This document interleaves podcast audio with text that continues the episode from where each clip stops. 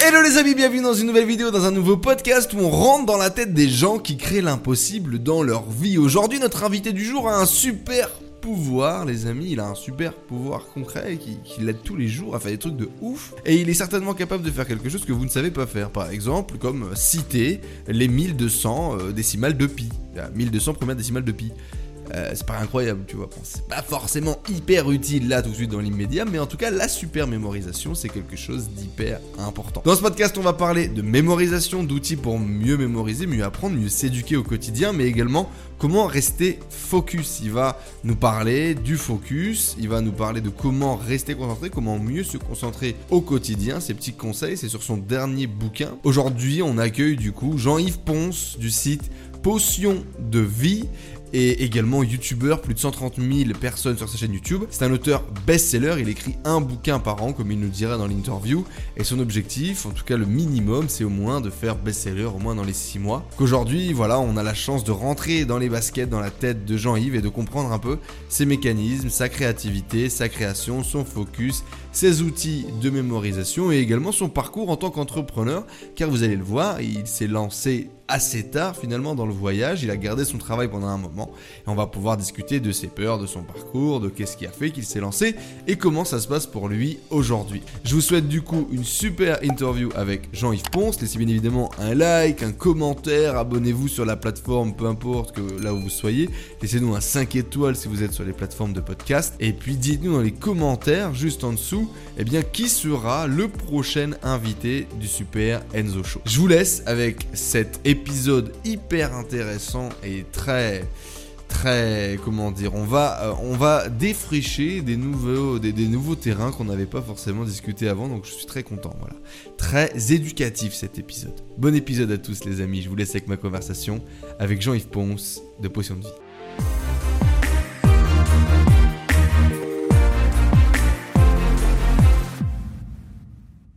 Hello les amis, bienvenue dans cette nouvelle vidéo. Aujourd'hui, on est avec Jean-Yves Ponce. Salut Jean-Yves. Salut. Et Jean-Yves est, connu pour avoir un super pouvoir. Et son super pouvoir à lui, c'est la super mémoire. Alors, vous le savez, dans ce podcast, on fait venir des gens qui ont créé l'impossible dans leur vie. Et, et lui, l'impossible qu'il a réalisé, c'est de mémoriser des trucs qui nous paraissent incroyables. Alors, pour ça, euh, tu es notamment passé euh, à la télé. Je pense que c'est un fait d'âme pour lequel beaucoup de gens t'ont découvert, euh, certainement de téléspectateurs qui ne te connaissaient pas forcément sur YouTube. Même si aujourd'hui, c'est plus de 130 000 abonnés sur ta chaîne YouTube Potion de vie. Il y a beaucoup de gens qui t'ont découvert du coup dans cette émission un petit peu les extraordinaires. Est-ce que tu peux nous donner un petit mot, un petit message sur comment ça s'est passé, sur est-ce que c'était drôle d'aller à la télé, est-ce qu'il y a des petites anecdotes croustillantes que tu n'as pas partagées? Ah, c'était, c'était fun d'aller à la télé. Hein. C'était, c'était toute une expérience. Hein. Quand ils m'ont contacté, je savais pas que c'était pour TF1 au début. Au hmm. début, ils s'étaient présentés juste euh, comme journaliste et ils voulaient, ils recherchaient un peu des, des, des gens pour un, jeu télé, mais sans hmm. dire lequel, sans dire quelle audience, euh, ni, ni quelle chaîne. Et euh, du coup, ils avaient pensé à moi parce qu'ils cherchaient des gens qui étaient capables de faire des trucs un peu dingues avec leur mémoire. Hmm. Et j'ai dit, ok, bah pourquoi pas? Moi, je suis tout à fait capable de faire des trucs pas trop mal, on va dire, avec la mémoire. Donc, mhm. euh, bah, allez-y, qu'est-ce que vous voulez que je fasse? Et là, ils, ont, ils ont commencé à m'envoyer toute une série de vidéos avec. Euh, ça, ça, avait l'air d'être un gros plateau télé, quoi, des émissions télé de, d'autres, d'autres pays. Il y avait l'Espagne, il y avait les États-Unis et tout. Et ils faisaient voir des candidats qui faisaient un petit peu des, des, des feats de mémoire, des tours de mémoire. Et ils me demandaient si j'étais capable de faire ça, de faire ça, de faire ça. Il fallait que ça soit un peu extraordinaire, quoi. Fallait que ça puisse plaire à l'audience quand même. Euh, exactement, mm. exactement. Et, euh, des trucs de dingue quoi. La plupart des trucs, il fallait vraiment avoir euh, bossé le truc toute sa vie quoi. Donc euh, je regarde la première vidéo. tu t'es pas entraîné pour faire des tours de cirque. Non, euh, clairement pas. Tu préparé du coup cette émission? Est-ce qu'il y a des trucs sur lesquels tu as dû bosser? Ouais, j'ai dû bosser ben, à fond toutes mes techniques de mémorisation parce que parmi les vidéos qui m'ont montré, il y en a une où c'était une petite fille qui mémorisait des empreintes digitales. Et ça, j'ai dit, je sais pas si je sais faire, mais je pense voir comment elle fait et je peux essayer. Ah, ils ont dit ok, c'est bon, vas-y, on te met dessus. voilà, super. Du coup, euh, tu passeras le casting. C'est l'exercice que tu as euh, pratiqué du coup en, en, direct. À la limite, euh, Trapa, si tu peux nous mettre une petite image là, sans se faire défoncer par la DMCA de, de, de, de Jean-Yves pendant l'émission, ça peut être cool. Comme ça, les gens auront un contexte. Donc ça, c'était assez fun quand même. Hein. Il y avait deux Chavannes, c'était en prime time vendredi. Et euh, bah voilà, moi l'idée c'était de faire connaître les techniques de mémorisation aux gens. Et donc, effectivement, aujourd'hui, tu aides les gens euh, à, à, développer leur mémoire, à avoir une meilleure mémoire, avec notamment des techniques de mémorisation. J'ai l'impression que c'est quand même pas mal, euh, en, en, ça le vend en poupe un peu. Il y a eu plein de candidats de télé-réalité qui ont fait, enfin pas de télé-réalité, de, de jeux télé plutôt, qui ont fait le buzz en allant gagner des grosses cagnottes. Et que je me souviens le, le, le, mec qui était, qui avait traîné chez comment il s'appelle, euh, les coups de midi là. Euh, où quelqu'un veut prendre sa place ou je sais plus quoi. Et il avait gagné des gagné des sommes incroyables. Et justement, c'était un type, si je dis pas de bêtises, qui maîtrisait technique de mémorisation, euh, ce genre de choses. C'est ça, non? C'est à peu près ça. En fait, ces, ces mecs-là, les deux dont tu parles, euh, ce qu'ils faisaient eux dans leur passe-temps, c'était lire le dictionnaire, les encyclopédies, hmm. les dictionnaires. Ils lisaient tout, tout chaque mot, en fait. Et euh, quand ils avaient fini de le lire, ils le relisaient, ils essayaient de trouver des liens entre les mots, entre les notions, entre les, les trucs d'encyclopédie, etc. Donc ça, c'était leur passe-temps. C'est pas le truc de tout le monde. Hein. Moi, ce que je fais, c'est un petit peu plus euh, brut, on va dire. Ouais, il y a des objectifs. T'es es, focus sur quelque chose. Tu utilises tes techniques pour aller quelque part, pas pour apprendre le dico. Quoi. Exactement. Tu, utilises une technique pour apprendre un truc parce que tu as un objectif. Tu veux apprendre une nouvelle langue parce que euh, voilà, tu vas prendre des nouvelles responsabilités et tu as envie de, faire ça vite. quoi. Donc tu apprends une nouvelle langue. Tu as envie de te mettre à jour parce que tu as, as, plein de nouveaux logiciels qui sont sortis, tu es un peu largué, tu ne sais plus tout ça. Donc tu te mets à jour en, euh, en apprenant rapidement grâce à des techniques de mémorisation. Alors justement, sur ta chaîne YouTube, tu parles bien évidemment de mémorisation, d'apprendre, d'apprendre de nouvelles choses, d'apprendre des langues, d'apprendre des techniques, euh, d'apprendre des cours, donc principalement euh, d'éducation. Tu partages aussi pas mal de, de, de bouquins. Moi, je t'avais, euh, je t'ai revu il y a pas longtemps. Je crois que je t'avais envoyé un message à ce moment-là justement sur sur un bouquin qui était ne jamais couper la poire en deux, où tu faisais du coup des résumés de bouquins, où tu partageais du coup des des, des, des choses que tu avais apprises, etc. Et, euh, et c'est un peu le, gros de ton contenu que, l'on peut retrouver sur, sur le web. Moi, j'aimerais savoir comment ça a démarré tout ça. Alors, avant de partager, ne serait-ce que pour toi, comment est-ce que tu découvres ton super pouvoir ou comment est-ce que tu commences à découvrir ces outils de mémorisation? Est-ce que c'est à l'école que ça a commencé à grandir? Est-ce que c'est plus tard? Comment ça s'est fait? Non, c'est plus tard, ça s'est fait après l'école, malheureusement. Si j'avais su ça euh, pendant l'école, je l'aurais pu l'utiliser à mes, euh, mon avantage et puis faire des, des, études hyper longues et tout, faire des trucs. Euh, j'aurais eu une autre vie, je pense. Mhm. Mais euh, moi, ça, je l'ai découvert après. Et c'est pas, c'est pas un pouvoir que j'ai découvert en fait, c'est un documentaire de la BBC où il y avait un mec qui s'amusait à mémoriser des jeux de cartes. Et j'ai regardé ce documentaire et puis à la fin le mec il dit mais ce que je fais n'importe qui peut le faire c'est super facile et tout il faut utiliser des l'art de la mémoire ça existe depuis les grecs et tout je dis tiens c'est bizarre ça j'ai creusé on un peu. Jamais, on m'a jamais appris ça, on m'a jamais expliqué ça qu'on ah pouvait euh, apprendre. Non, non, jamais. Donc j'ai creusé un peu le truc, je me suis rendu compte qu'effectivement ces techniques comme ça existaient depuis la Grèce antique. Hein. Les orateurs euh, romains, les orateurs grecs utilisaient des techniques de mémorisation pour, euh, pour mémoriser leur discours de façon exactement. Pourquoi ça reste encore de l'ésotérisme? Pourquoi ça reste encore un, un, petit pourcentage, une connaissance un peu esselée? Pourquoi 80% des gens n'ont pas euh, un petit peu de Jean-Yves Ponce à la maison. Tu vois ce que je veux dire? Bah parce qu'à l'école, euh, qu'est-ce qu'on t'apprend? On t'apprend à répéter tes tables de multiplication, à répéter euh, chaque phrase jusqu'à ce que tu maîtrises une poésie par cœur. Donc on t'apprend à répéter en fait, mais on t'apprend pas à te servir de ta mémoire d'une façon un petit peu différente. Et, pourquoi? Pourquoi ça évolue pas? Pourquoi est-ce qu'on n'a pas quelqu'un qui amène quelque chose de différent? J'ai l'impression que si on est capable de maîtriser ne serait-ce qu'une seule des techniques type euh, palais des mémoires ou je sais pas quoi, je suis très, je suis très débutant. Hein. Attention, je, je, balance des mots comme ça, mais je suis très très très débutant. Vas-y, vas-y, t'inquiète. Mais euh, j'ai déjà entendu ça, j'ai déjà vu ça, j'ai déjà pratiqué, et j'ai vu que c'était assez fou. Tu maîtrises ne serait-ce qu'une seule technique, tu es capable de retenir n'importe quoi toute ta vie. Ouais, c'est clair. Et donc du coup, pourquoi est-ce que à un moment donné on n'a pas fait ce shift? Tu vois, eh c'est ben comme le truc, ah, c'est comme certainement beaucoup de notions que tu as dû apprendre, moins mainstream ou du jour au lendemain, tu as une prise de conscience en disant Mais waouh, mais pourquoi on m'a pas expliqué ça avant? Euh, C'est évident, c'est trop bien. Et non, ça reste euh, une information ou une connaissance qui ne passera jamais du côté euh, grand public ou populaire.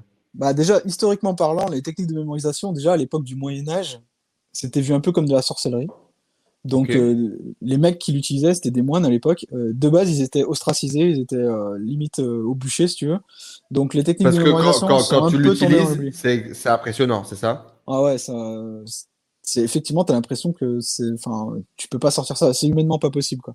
Quand on utilise une, quand on utilise une, euh, les gens ont l'impression que tu es Redman. Donc, euh, tu as, un cerveau un peu hors norme, etc. Bien sûr. En même temps, quand tu es capable, combien de décimales de pi tu as réussi à réciter, machin Moi, je me suis arrêté à 1000, mais tu, tu peux aller. tu peux exploser des records. Tu peux exploser des records. C'est pas, pas difficile, c'est juste long et chiant. C'est ce qui m'a fait arrêter d'ailleurs ce défi. J'avais fait 1246 premières, en fait, très exactement. Et euh, après, mais c'est trop chiant. Parce que restituer 1246 décimales de pi, ça te prend 18 minutes. T'imagines faire une tentative, tu t'en fais une par jour, mais pas plus, quoi. Ça te saoule. Tu connais, le, tu connais le youtubeur euh, MrBeats Bien sûr. Ouais, je l'imagine bien apprendre une technique comme ça et réciter le truc genre pendant 10 heures, tu vois, faire le challenge de 10 heures de décimales de pi non-stop ou une connerie pareille. Ah bah tu sais quoi, ce serait c'est pas mal, c'est une bonne idée d'approche, tu vois, je lui Ça fait une vidéo mon gars qui bosse, le mec il est comme ça devant son ordi, il en peut plus. Oh, il, a fait pire, hein, il a fait pire. euh... Et donc du coup, comment ça t'est venu à toi? Comment comment comment ce, ce problème est arrivé dans ta vie et comment cette solution est apparue? Bah, quand j'ai vu ce gars-là mémoriser des jeux de cartes, je me suis dit, euh, je vais essayer de le faire. Je suis arrivé à le faire. Et à partir de là, euh, mon but, ça a été de partager ça au plus grand nombre, et notamment aux étudiants dans un premier temps, pour qu'ils puissent apprendre leur cours plus rapidement. Moi, je regrettais beaucoup qu'on ne puisse pas apprendre ça à l'école, comme tu dis. Personne ne nous l'a appris, on nous apprend juste à rabâcher par cœur. Bah, parce que aussi l'école, avec la révolution industrielle, si tu veux, on avait besoin d'élèves qui sachent les maths et le français assez rapidement pour pouvoir travailler dans mhm. les usines. Hein. Et le modèle éducatif, donc on n'avait pas on n'avait pas le temps de leur apprendre des fioritures, genre euh, l'art de la mémoire ou les mnémotechniques, etc. Quoi. On avait besoin qu'ils sachent leurs formules, qu'ils sachent les réciter. Et depuis, en fait, si tu regardes bien, le système éducatif, il a très peu évolué vis-à-vis de ça. Très peu.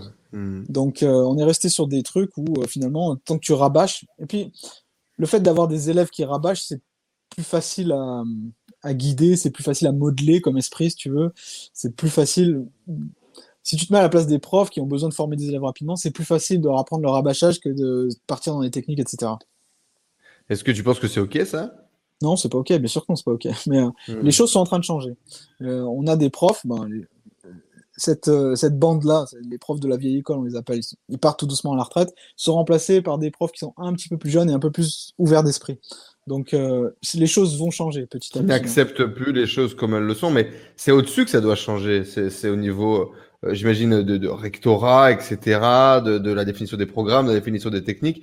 Il y avait quand même cette prof qui s'était faite euh, virer de l'éducation nationale alors qu'elle avait des résultats incroyables en utilisant des techniques complètement complètement différente de ce qui se faisait, si je dis pas de conneries. Ouais, mais si tu si es contre, si t'es trop à contre-courant d'une grosse machine, d'un gros mammouth comme l'éducation nationale, euh, tu vas pas te faire des amis.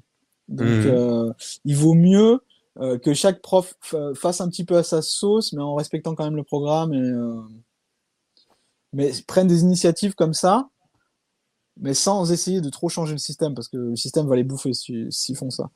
Donc, faut y aller euh, progressivement, quoi. exactement. Et c'est la multiplication de toutes ces initiatives au niveau prof, au niveau élève même, parce qu'il faut que les élèves se prennent en main également et cherchent par eux-mêmes sur YouTube ou ailleurs euh, des façons différentes d'apprendre les choses. Parfois, quand ton mhm. prof est nul, autant le remplacer par quelqu'un sur YouTube qui a vulgarisé le truc beaucoup mieux. Mhm. Surtout qu'aujourd'hui, on a de plus en plus des gens intelligents et des gens passent sur Internet. Mhm. Exactement. Donc, donc, je pense que ça va changer.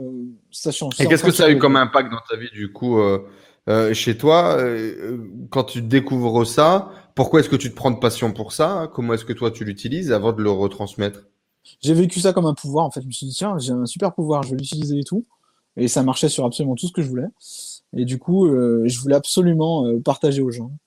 Et ça a commencé comme ça. J'ai commencé mon blog comme ça. Du coup, j'ai commencé ma, ma carrière d'entrepreneur comme ça. Hein en voulant Donc, euh, apprendre et restituer.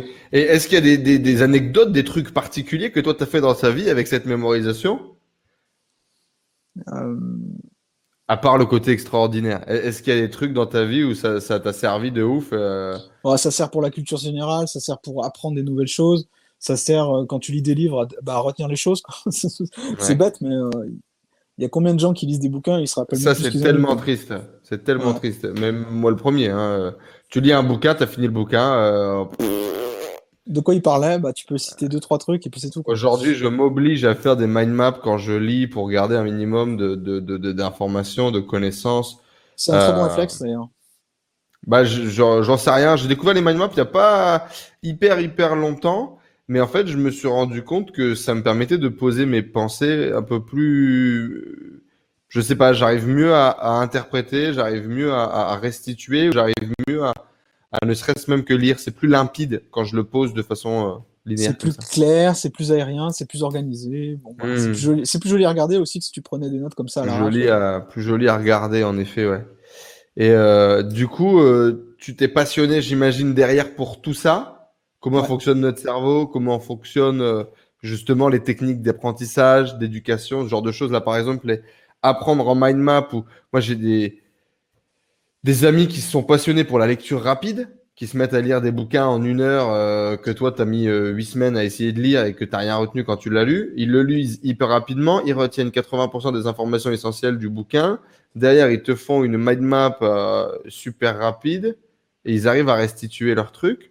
Mhm. Euh, effectivement, c'est peut-être des outils aussi qu'on en aurait peut-être eu besoin euh, à, l'école ou, ne serait-ce que ne serait-ce parfois que pour clarifier notre esprit. Moi, j'ai l'impression d'avoir passé la moitié de ma vie dans le brouillard, tu vois, avec des idées dans tous les sens et pas savoir ni comment les organiser, ni comment les gérer, ni comment travailler avec tout ça.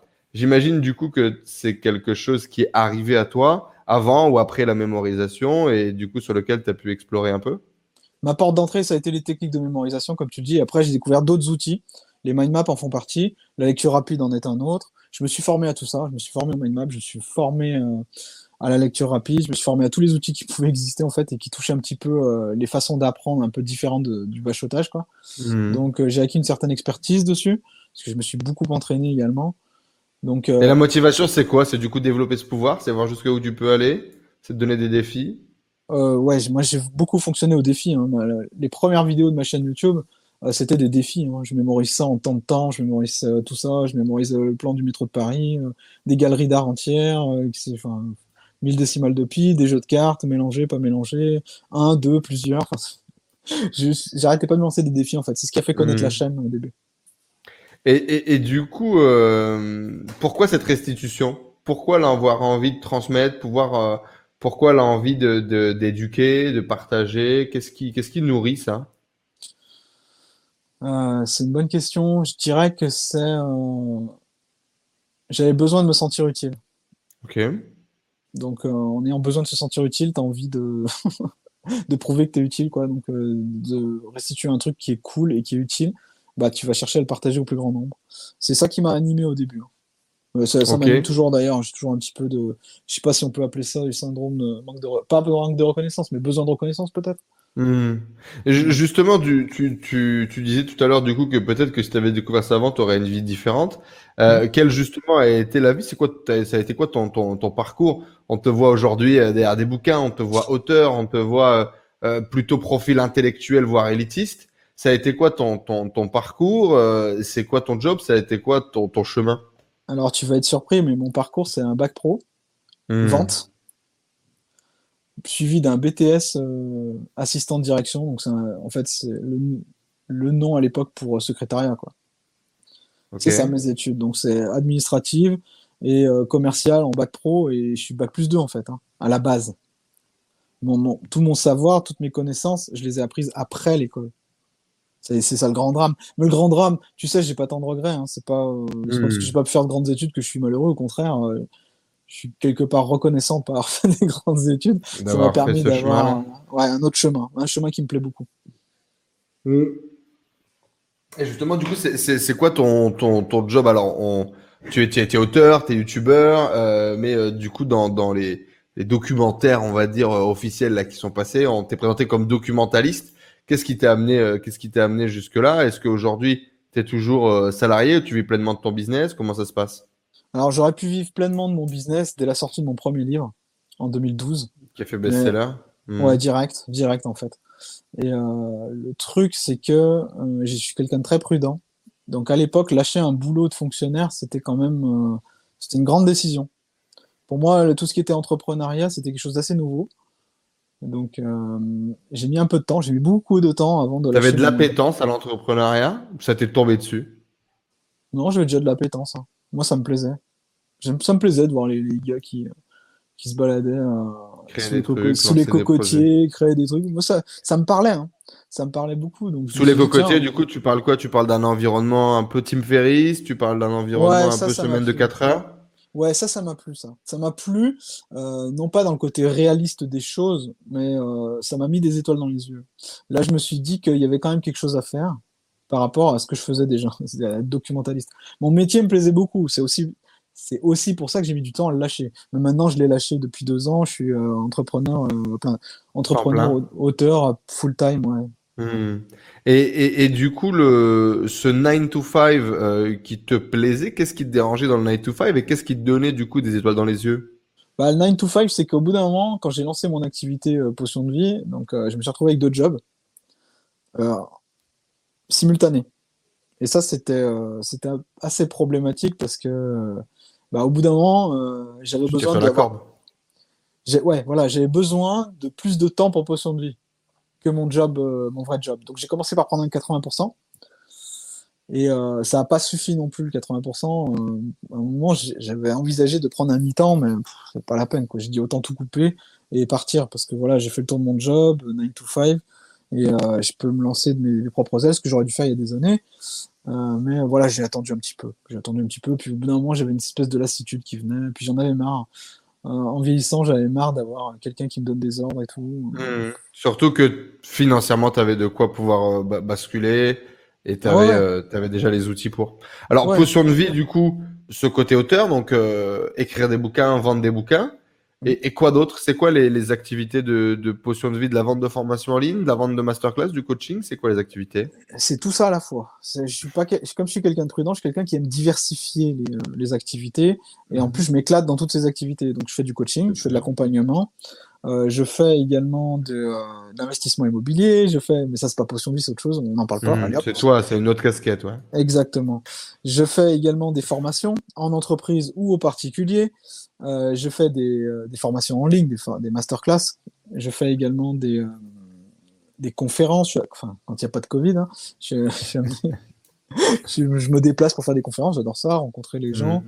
Mmh. et auteur, évidemment, j'écris énormément de bouquins, enfin énormément. Un par an, c'est pas non plus énorme, mais j'écris des livres qui se vendent bien ça, c'est pas mal déjà. Ouais, c'est très rare. Tu les vendais avant déjà le marketing sur Internet. En plus, si je comprends bien, tu parles de 2012. Euh, tu as dit 2012 euh, bah... le ah best-seller. 2011, ça avait déjà commencé. Tu avais déjà Olivier Roland hein, en marketing. Oui, mais toi, tu n'avais pas déjà une grosse communauté sur le web. Non. tes ventes ont sont passés d'abord par un circuit traditionnel avant de pousser par un circuit marketing digital, non? Ah bah tu sais quoi, non justement. Le, ah circuit traditionnel, euh, je me souviens avoir contacté euh, une, maison, une grande maison d'édition dont je tairai le nom, que maintenant je suis lié, donc euh, vaut mieux pas trop que j'en parle. Mais j'avais contacté cette maison d'édition qui m'avait dit ouais envoyez-nous votre manuscrit et tout, s'il est bien on le publie, tout. Bah super, moi à l'époque j'envoie mon manuscrit, trois semaines après toujours pas de nouvelles. Je les, je les contacte, j'ai alors ça vous a plu? Et euh, en fait, ils l'avaient même pas lu, quoi. Ils étaient incapables de dire de quoi ça parlait, mais ils disent non, non, mais ça nous intéresse pas. Bon, ok. Bon, bah. Et, et, et, du coup, euh, bac bah, du coup... vente, BTS secrétariat, tu te lèves un matin, tu te dis je vais écrire un livre. Comment ça s'est fait ce process d'oser devenir auteur, d'oser écrire un bouquin, d'oser imaginer que quelqu'un l'achète? Moi, j'ai été terrorisé. Euh... J'avais un syndrome de l'imposteur énorme d'écrire un truc et, et derrière de le vendre. Comment ça s'est moi passé? aussi, moi aussi, hmm. mais j'avais j'avais deux atouts. Le premier, c'est que dans le monde de la mémoire, de la mémoire à l'époque, il y avait il y avait que moi en fait. Moi hmm. et enfin Vincent Delormel et moi. C'est tout, c'est tout. C'est les seuls qui avaient sur la mémoire. Hein. Après, il y en a plein d'autres, mais ça a commencé par par nous en fait. Et Olivier Lejeune aussi, pardon. Mais ça, c'est une autre génération. Et euh, quand j'ai commencé à publier, donc le syndrome de l'imposteur, j'ai vite été expert dans mon domaine parce que finalement, on n'était pas nombreux quoi. Donc euh, il n'y avait pas grand monde pour euh, contester cette légitimité. Mais ce qui m'a vraiment donné la légitimité, c'est de publier, écrire, publier et créer des techniques que je publiais donc euh, sur mon blog, Une, fois par jour et euh, six jours sur sept. Et au bout d'un moment, les lecteurs m'ont dit mais pourquoi t'écris pas un livre quoi? Avec tout ce que tu fais, tout ce que tu partages, écris un livre. moi, je me sens pas trop d'écrire un livre, même si j'étais documentaliste, je me sentais pas trop d'écrire un livre, tu sais. Et euh, bon, j'ai quand même commencé à écrire et puis je présentais mes techniques un peu comme un recette, comme des recettes de cuisine, dans un livre de recettes de mm. cuisine, donc facile à écrire. Puis je l'ai proposé aux gens, il s'est vendu tout de suite en auto-édition. Parce qu'avant ça, je me suis dit, je vais chercher une maison d'édition traditionnelle, je vais chercher un contrat, etc. Mais euh, quand j'ai vu qu'ils en avaient rien à faire, je dis, bah, moi je pense quand même que le livre il peut intéresser des gens. Alors je fais une auto-édition. Hmm. Tu suivais Olivier Roland du coup à l'époque, c'était une inspiration? Euh, Je suivais, enfin, une inspiration c'est un grand mot parce que moi je suis jamais, euh, comment dire, je suis jamais fan fan. Je suis toujours en train de, je prends des inspirations. Je picore, ouais. Voilà, c'est ça. Et euh, ouais, donc il y avait lui, il y avait Aurélien Macker, il y avait qui c'est qu'il y avait d'autres voilà, tu avais les quatre fantastiques du coup à cette époque-là qui étaient déjà. il y avait des Anissette qui étaient dedans. Voilà, c'est ça.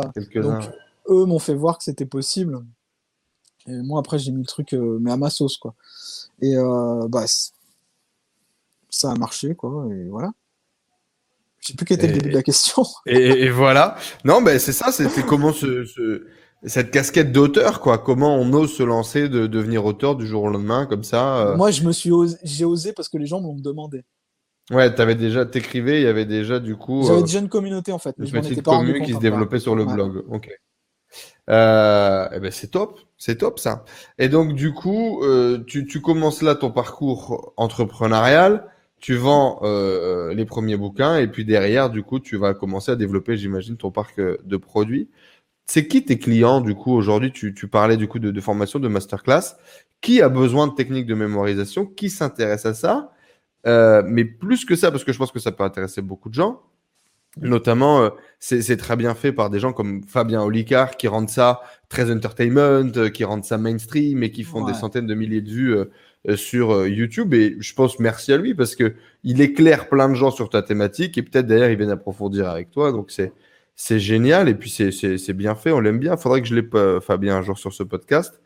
Et donc ça c'est bien, c'est mainstream, ça peut intéresser beaucoup de monde, mais qui paye? Qui paye pour vraiment commencer à s'entraîner pour bosser euh, là-dessus? Quels sont les objectifs de ces gens-là? Tu as les parents d'étudiants soucieux mhm. de voir leurs gamins réussir leurs études. Ouais. Tu as les cadres qui cherchent à prendre de nouvelles responsabilités très rapidement et ils ont besoin. Et pour eux, les, les bancs de l'école, c'est trop loin. Ils n'ont pas le temps de se remettre à apprendre. Ils ont besoin de raccourcis. Ils ont besoin de gens qui les guident. Euh, tu as les sportifs de haut niveau qui cherchent à se. qui cherchent à faire des performances pas que physiques, mais aussi intellectuelles. Tu as les gens qui sont en reconversion professionnelle, qui ont besoin d'apprendre complètement un nouveau métier parce que peut-être que le marché du travail n'est plus, euh, adapté d'eux, ou alors ils ont perdu, perdu foi ou perdu le sens de ce qu'ils faisaient comme activité principale. Tu as des chefs d'entreprise qui cherchent à lire plus. Tu as des acteurs. Moi, je coach, une actrice de cinéma qui, elle, cherche à mémoriser ses textes tout simplement. Elle est pas. Super, ouais.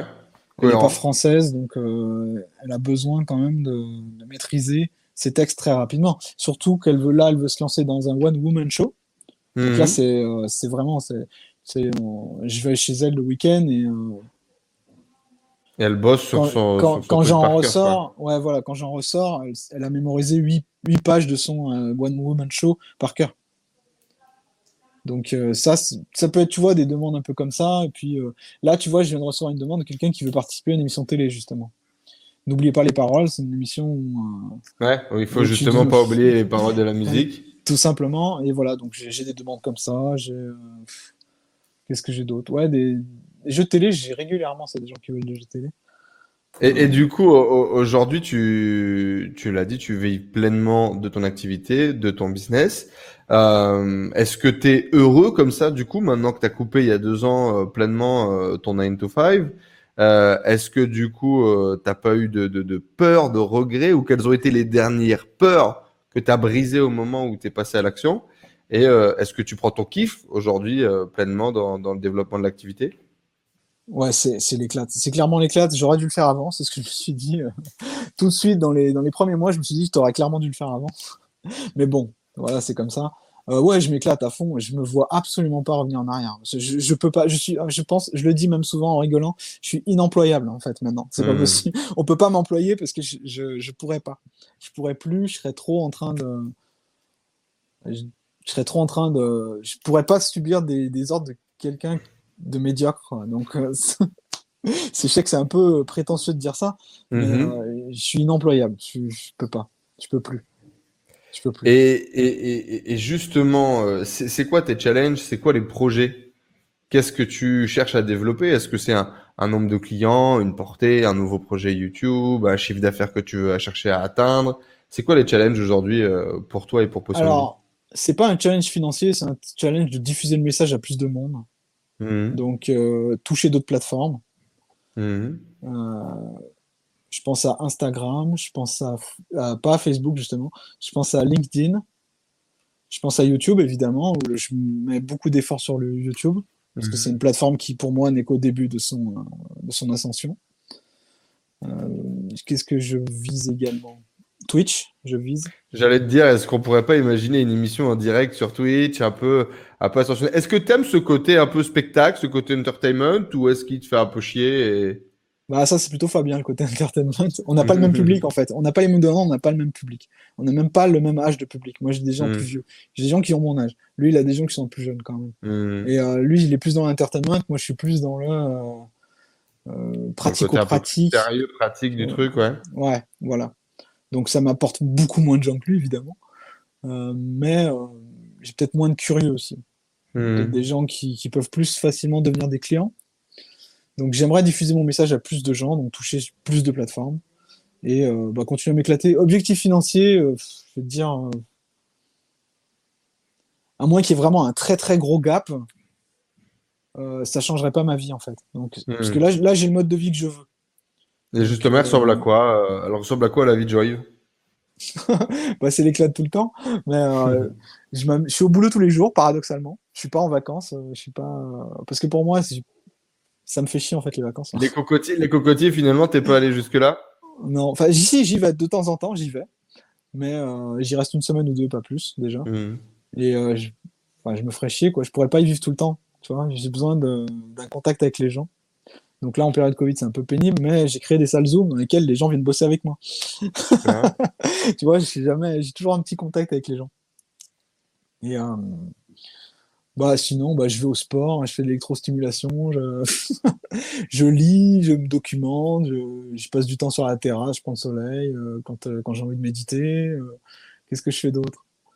Je teste des trucs, je, je conseille les gens, je m'éclate en conseillant les gens, en fait, beaucoup. Ok, top. Bon, ça vous donne en tout cas une idée un peu de, de, de la routine qu'il y a derrière. Moi, j'ai, alors, rapidement, peut-être quelques conseils sur la mémorisation. Je parlais tout à l'heure du palais des mémoires. J'imagine que c'est quelque chose de très connu. Est-ce que, euh, est-ce qu'on pourrait clôturer un peu cette partie sur la mémoire avec peut-être euh, un exercice, un outil, euh, quelque chose que tu pourrais nous partager? Euh, ouais, on va faire un truc, euh, un truc simple. Ouais, S'il te plaît. S'il te plaît. Ouais, un petit jeu. Allez, un Le, petit li- jeu. le nom de ton bouquin m'a fait beaucoup, beaucoup marrer. euh, euh, Napoléon. Ah merde, je ne m'en souviens plus. Napoléon. Joue de la cornemuse dans un bus. C'est mon Ah. Napoléon joue de la cornemuse dans un bus. Ça, c'est pareil. J'imagine que c'est un outil. Le, le- le titre en lui-même est un outil, non? Le titre en lui-même est, est un moyen mémotechnique de, de, de se rappeler de quelque chose? Ça décrit l'état d'esprit du bouquin en fait. Hmm. Ça, dé- ça décrit l'état d'esprit du bouquin et puis ça, voilà, c'était une façon de s'amuser avec les images d'ailleurs. C'était euh, un truc comme ça.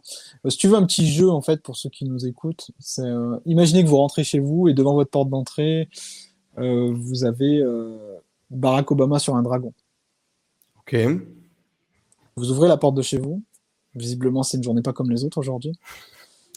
Barack là- Obama sur un dragon à l'entrée. C'est pas mal. C'est ouais, c'est pas mal. hein. Ça marche aussi avec Donald Trump d'ailleurs. Vous ouvrez la porte d'entrée et derrière, vous voyez un samouraï en train de manger une choucroute toute dégoulinante, ça coule par terre. Un Pas- samouraï qui mange choucroute dans la- derrière la porte d'entrée. Ok. Ensuite, vous êtes alerté dans le salon parce que vous entendez un bruit. Ok. En fait, c'est une tour Eiffel géante qui a percé le mur de le plafond de votre salon. Et par le tour trou- Eiffel géante dans mon salon. Ok. Et par le trou dans le plafond, vous avez la reine d'Angleterre qui vous fait signe avec la main. Très son bien. chapeau- Son chapeau Bonjour. vert. Coucou.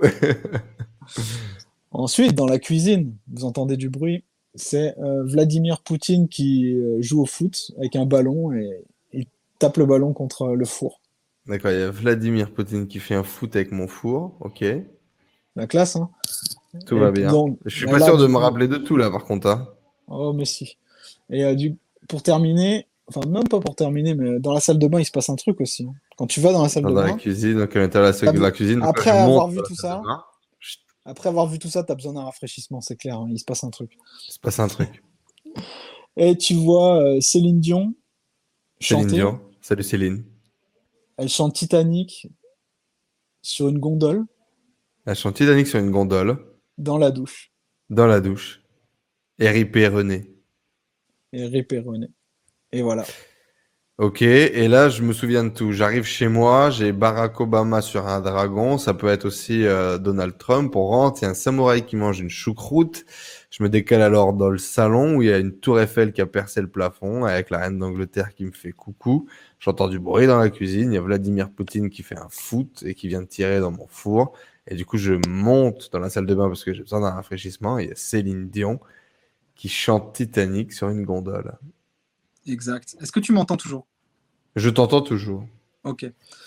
Et c'est quoi? fait- C'est parce que on, on mêle plusieurs choses. Il y a la géométrie dans l'espace qui permet de, d'être connecté à un son et à, j'en sais rien, un autre truc. Pourquoi est-ce que c'est si facile de, de, de, de retenir comme ça? Bah, parce que tu utilises ta mémoire des lieux, des lieux que tu connais déjà, qui peuvent pas s'échapper de ta mémoire, ils sont déjà dans ta mémoire long terme, et tu te sers de ces lieux pour y attacher des nouvelles informations. Et ces nouvelles informations, elles sont un peu percutantes, tu vois, elles sont un peu bizarres, loufoques, drôles, et c'est justement pour ça que tu les retiens, c'est parce qu'elles sont, euh, elles sortent de l'ordinaire. Si je t'avais demandé d'imaginer euh, juste euh, des mots ou juste des noms, peut-être tu te serais fait une image, mais au bout d'un moment, tu aurais tout oublié parce que c'est banal, des informations banales. Mais. Poutine qui joue au Parfait. foot dans, dans ta cuisine, C'est marquant. sur ton four, c'est marquant. Et donc ça, par exemple, c'est, du coup ce fameux palais des mémoires, c'est ça? Ouais, c'est le, le début du palais de mémoire en fait. Et là, ce que Hmm. tu as mémorisé, là, tous ces gens-là, ça représente évidemment des pays et tu es capable de réciter maintenant euh, la liste des, des pays les plus riches du monde dans l'ordre. Ou dans le désordre, ou dans n'importe quel ordre d'ailleurs maintenant. Barack Obama, donc les USA, le dragon c'est la Chine, le samouraï c'est le Japon, la choucroute c'est l'Allemagne. Et donc là, par exemple, si tu avais un exercice, euh, il faut retenir euh, les 10 pays les plus riches du monde. Tac, tu fais cet exercice-là à un élève, il a même pas l'impression d'être en train d'apprendre ça. Ouais. Et à la fin, tu lui fais la résolution. Bon, bah voilà, tu Ouais, connais maintenant ça. les 10 pays Alors, les plus riches au du début, c'est un peu laborieux. hein. Au début, tu vois, il faut que je te Après, j'aimerais qu'on fasse un cut là, qu'on fasse un clip et qu'on fasse une mini vidéo comment retenir les 10 pays les plus riches du monde. C'est super bien mené parce que tu m'amènes quelque part. J'ai l'impression d'avoir gagné, d'avoir appris un truc alors que j'ai rien fait. Et Ouais, effectivement, du coup, en plus, tu le retiens parce que, parce que tu as l'impression d'avoir gagné quelque chose, tu vois. C'est fou. Ouais, et puis euh, c'est sans, il n'y a pas trop d'efforts en fait. Si je veux dire, si tu Hmm. répètes, ce soir tu t'en souviendras encore. Si je t'avais donné euh, la liste des pays sur, euh, sur un post-it ou sur un Oh truc comme putain. ça, Hmm. Tu t'en fous quoi. Je veux dire, au bout d'un moment, tu l'aurais oublié. Mais là, c'est une histoire et du coup, c'est beaucoup plus vivace dans ton esprit. Ah, il y a le côté au- aussi storytelling, du coup, qui, qui rend le truc euh, attachant, attirant, qui est plus marquant. Ouais, ouais, peut-être aussi, mais euh, ces histoires, c'est normalement, tu es censé les faire toi dans ta tête. Donc le storytelling, tu te le fais à toi-même. Bon, eh ben les amis, voilà pour retenir les, les, les vos, prochains euh, vos prochains challenges. Euh, et puis dans tous les cas, je vous invite à découvrir euh, tout le travail sur la mémorisation. Il y a beaucoup beaucoup de contenu que vous pouvez retrouver sur internet. Potion de vie, Jean-Yves Ponce. J'aimerais qu'on parle d'un truc euh, qui va beaucoup plus parler certainement à tous ceux qui étudient, qui travaillent, qui veulent produire, qui veulent créer, tous les entrepreneurs.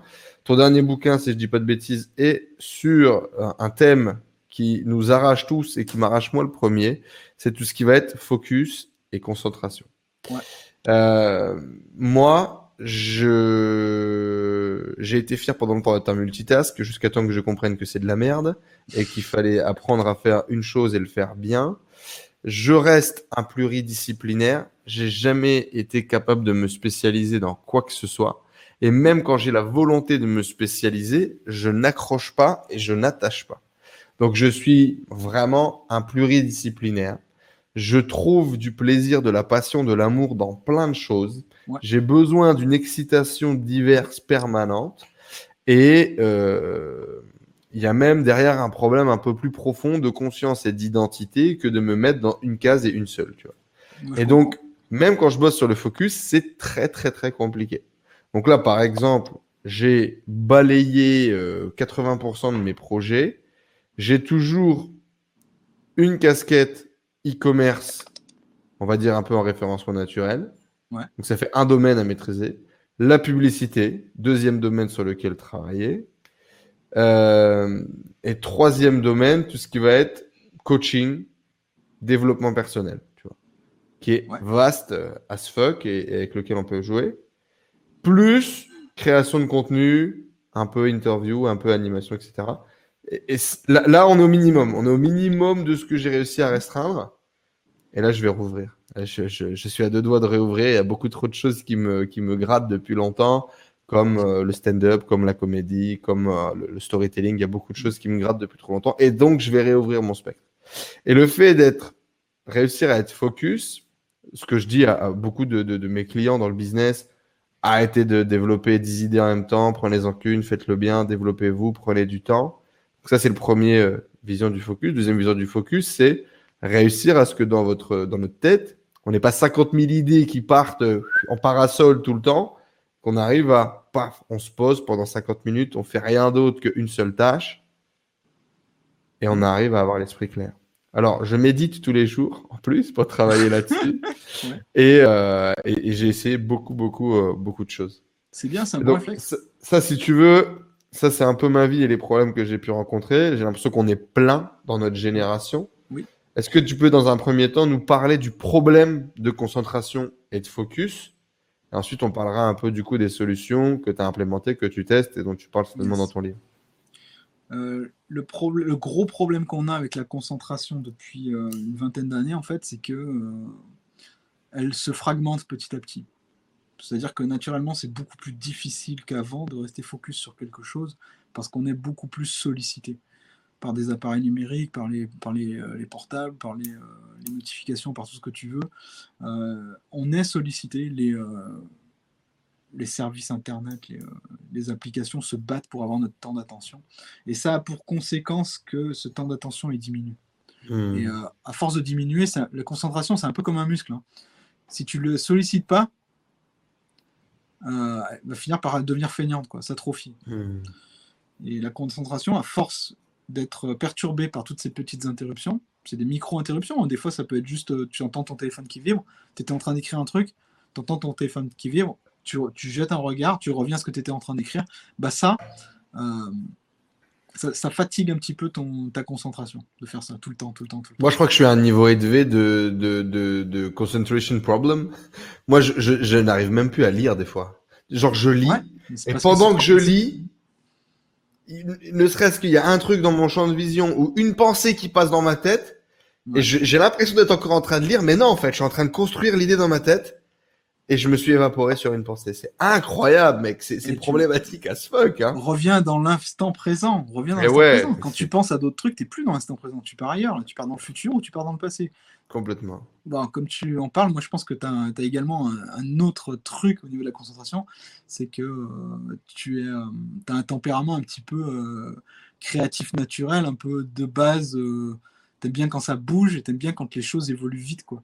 Hmm. Et le, ça, ça veut dire que tu vas avoir énormément de mal à rester sur un seul projet. au niveau du tempérament. Donc, toi, tu as un double handicap. Euh, tu, es, tu es constamment J'en pas que deux. En plus, plein de handicaps. et en plus, tu, tu as vite l'impression d'avoir fait le tour d'un projet. Ouais, très très vite. ça, c'est très problématique. D'ailleurs, en termes de, de, de, construction mentale, euh, à partir du moment où j'ai posé quasiment ma réflexion, j'ai posé mon projet, que j'ai creusé la réflexion. Et du coup, c'est comme si j'avais déjà fait le chemin dans ma tête. J'ai plus envie de le faire. Ça m'arrive très souvent. Tu vois, je suis lassé parce que comme je l'ai vécu dans ma tête, c'est comme si je l'avais vécu tout court. Et du coup, je te disais, moi, j'ai un, autre phénomène là que tu parlais du coup de, de, de, ce côté un peu tempérament du coup euh, de l'individu. C'est que moi, il y, a des choses en fait quand je les développe, j'ai l'idée, je le développe, je le pose sur papier, je l'organise, je le structure. Euh, et en fait, j'ai déjà tellement pratiquement travaillé dessus, j'ai déjà quasiment visualisé dans ma tête le résultat. J'utilise beaucoup la visualisation. Mmh. Et, et, en général, du coup, je l'ai déjà visualisé. C'est comme si pratiquement je l'avais déjà vécu. Et du coup, mon intérêt pour la chose, tout, baisse de dingue. Ouais, t'as compris le problème, mais là, c'est, ça va au-delà de la concentration, parce que tu arrives quand même à exécuter des trucs. C'est juste que là, tu, tu, perds le sens de ce que tu fais, et peut-être que tu es, euh, un peu trop sensible. Il y a tout de suite un autre projet euh, très sexy qui va, qui va venir te perturber, et tu vas te lancer dedans. Quoi. ça arrive, c'est arrivé beaucoup dans ma carrière. Ouais. Il y a un truc que tu peux faire, hein, qui peut marcher et qui peut, euh, qui peut t'aider à rester focus sur ce que tu as envie de te lancer. Mhm. Tu vois tous ces trucs que tu as en tête, là, tous ces projets que tu as en tête. Tu les marques les tous sur un papier, découpe les papiers, mélange le tout dans un bol et tire-en un au pif. Et regarde comment tu réagis à la lecture de ça. Parce que la règle du jeu à partir de maintenant, ça va être de faire que ça pendant une semaine. C'est marrant parce que là, la décision que j'ai prise, c'est juste. Alors, c'est pas ça, c'est pas le bol, mais l'idée là, c'est le minimalisme en fait. C'est faire le, le, le, tri par le vide. Donc là, en fait, je supprime 90% des choses que je voulais faire, je garde un truc. C'est ce que j'ai décidé euh, de faire. Euh, c'est un genre de minimalisme euh, mental, si on peut dire. Mmh. Qu'est-ce qui se passe au moment où tu tires le papier au sort avec l'activité qui est marquée dessus? Mmh. Écoute-toi. Est-ce que est-ce que tu es un peu déçu, que tu aurais aimé en tirer un autre? Hmm. Est-ce que tu te dis, est-ce que tu es un peu excité ou au contraire tu te dis ouais ça c'est cool? Déjà c'est un premier indicateur. Si t'es pas excité quand tu tires ton papier, c'est que euh, ça va te faire perdre ton temps. C'est que c'est pas, bon. pas au bout des choses. Tu resteras, hmm. ton focus il sera pas pendant longtemps. En revanche, si tu as envie de tenter l'aventure, mettons stand-up. Allez, poum, tu tires un papier stand-up. Ok, pendant une semaine, je vais me former au stand-up, je vais faire que ça je vais essayer de créer peut-être mon premier spectacle, je dis n'importe quoi, hein, c'est juste pour mhm. montrer l'exemple. Et euh, je vois où ça me mène. Et une semaine après, tu prends rendez-vous avec toi-même, donc, et euh, tu regardes deux choses. Déjà, est-ce que tu as réussi à tenir une semaine en faisant que ça? Si oui, c'est très bon signe. Et qu'est-ce que tu en penses? Est-ce qu'on continue ou est-ce qu'on fait autre chose? Tu as le droit de faire mhm. autre chose. Tu tires un autre, un autre bout de papier, c'est reparti pour une semaine dédiée.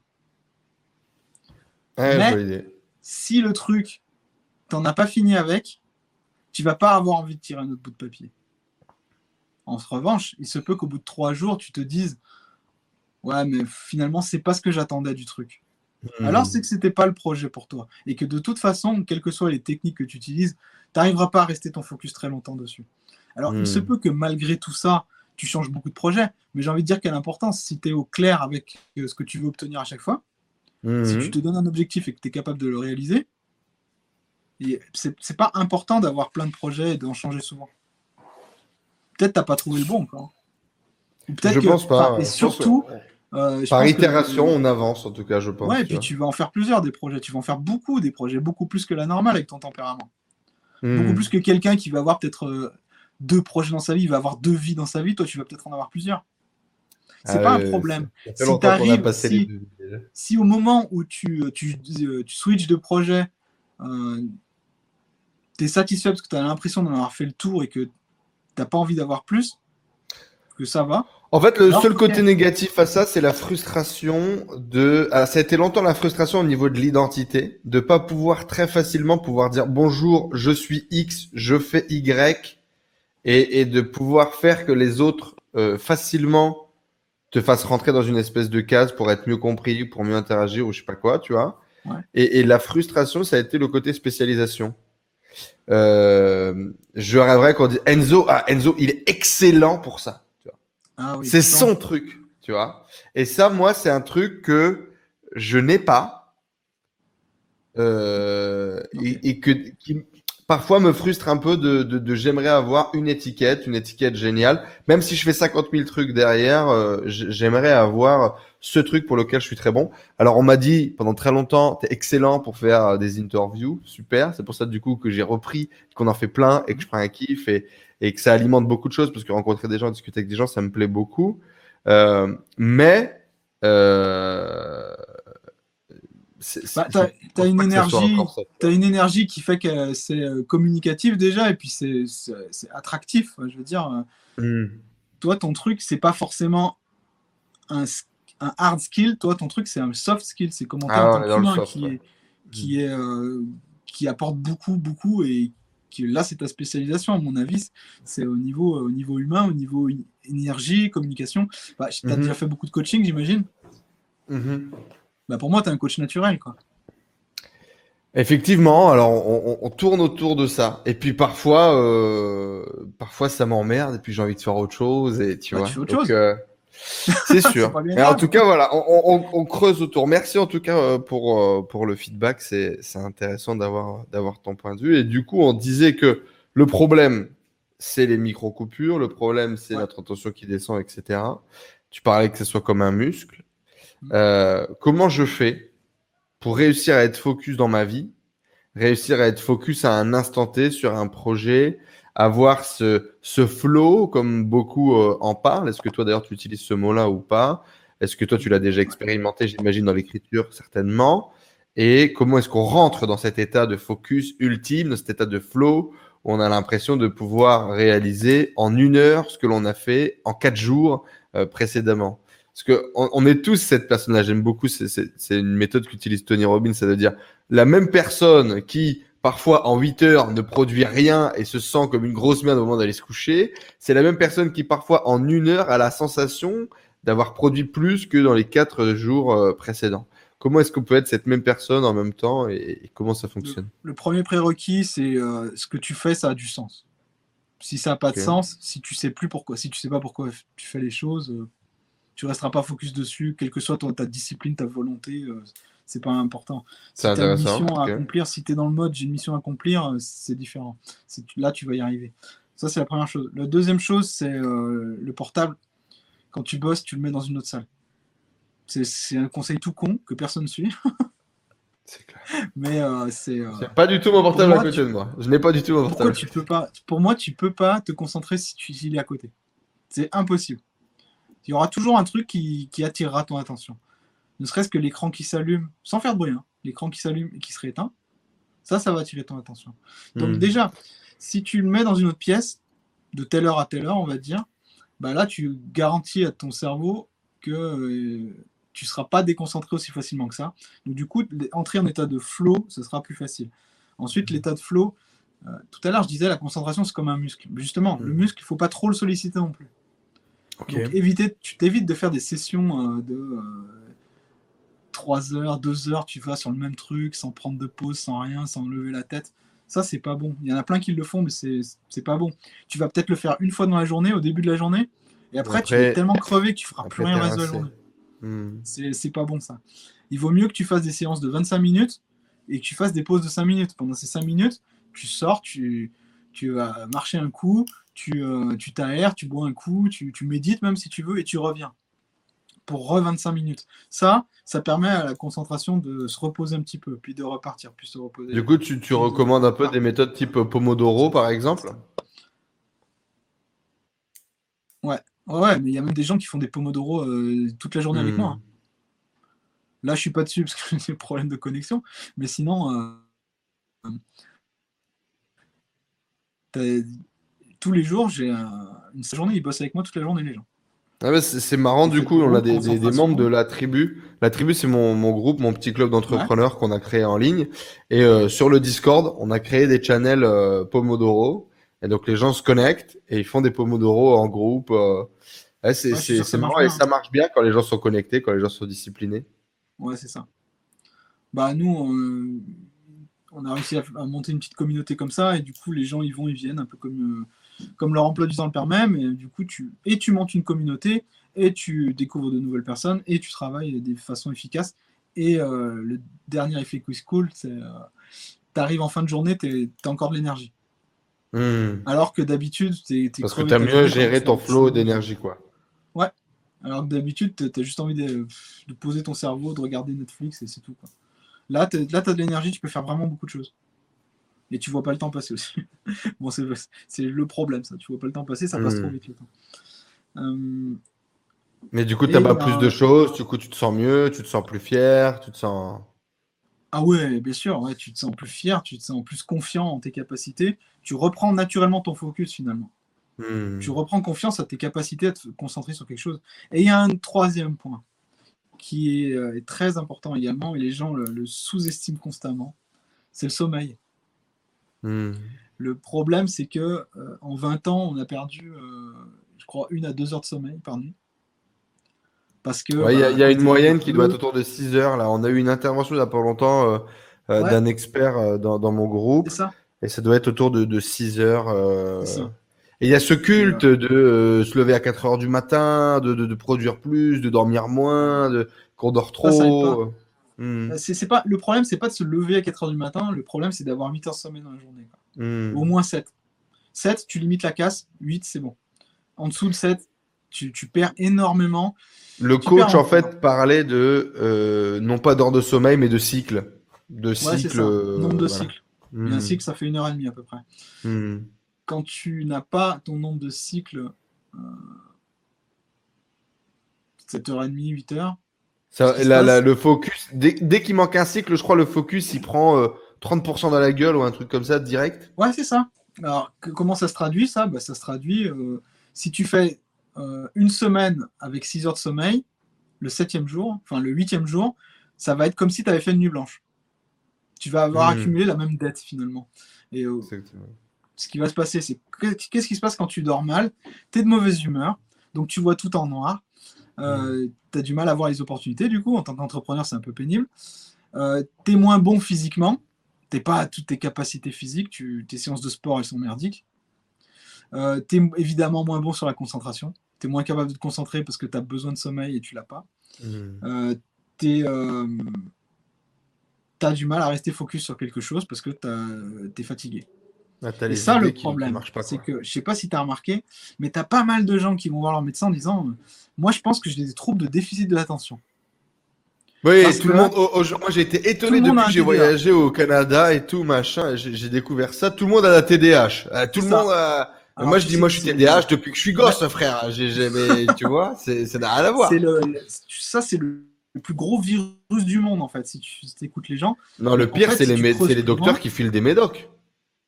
Ouais. Ça, c'est ça le plus Exactement. dangereux, moi, je pense. Ouais, parce que du coup, tu vas dire à ton médecin, bah moi j'ai du mal à rester concentré. Tu vas sortir tous les trucs du trouble de déficit de l'attention. Mhm. Mais tu te rends compte que ces gens, c'est également les mêmes qui dorment 5 heures par nuit.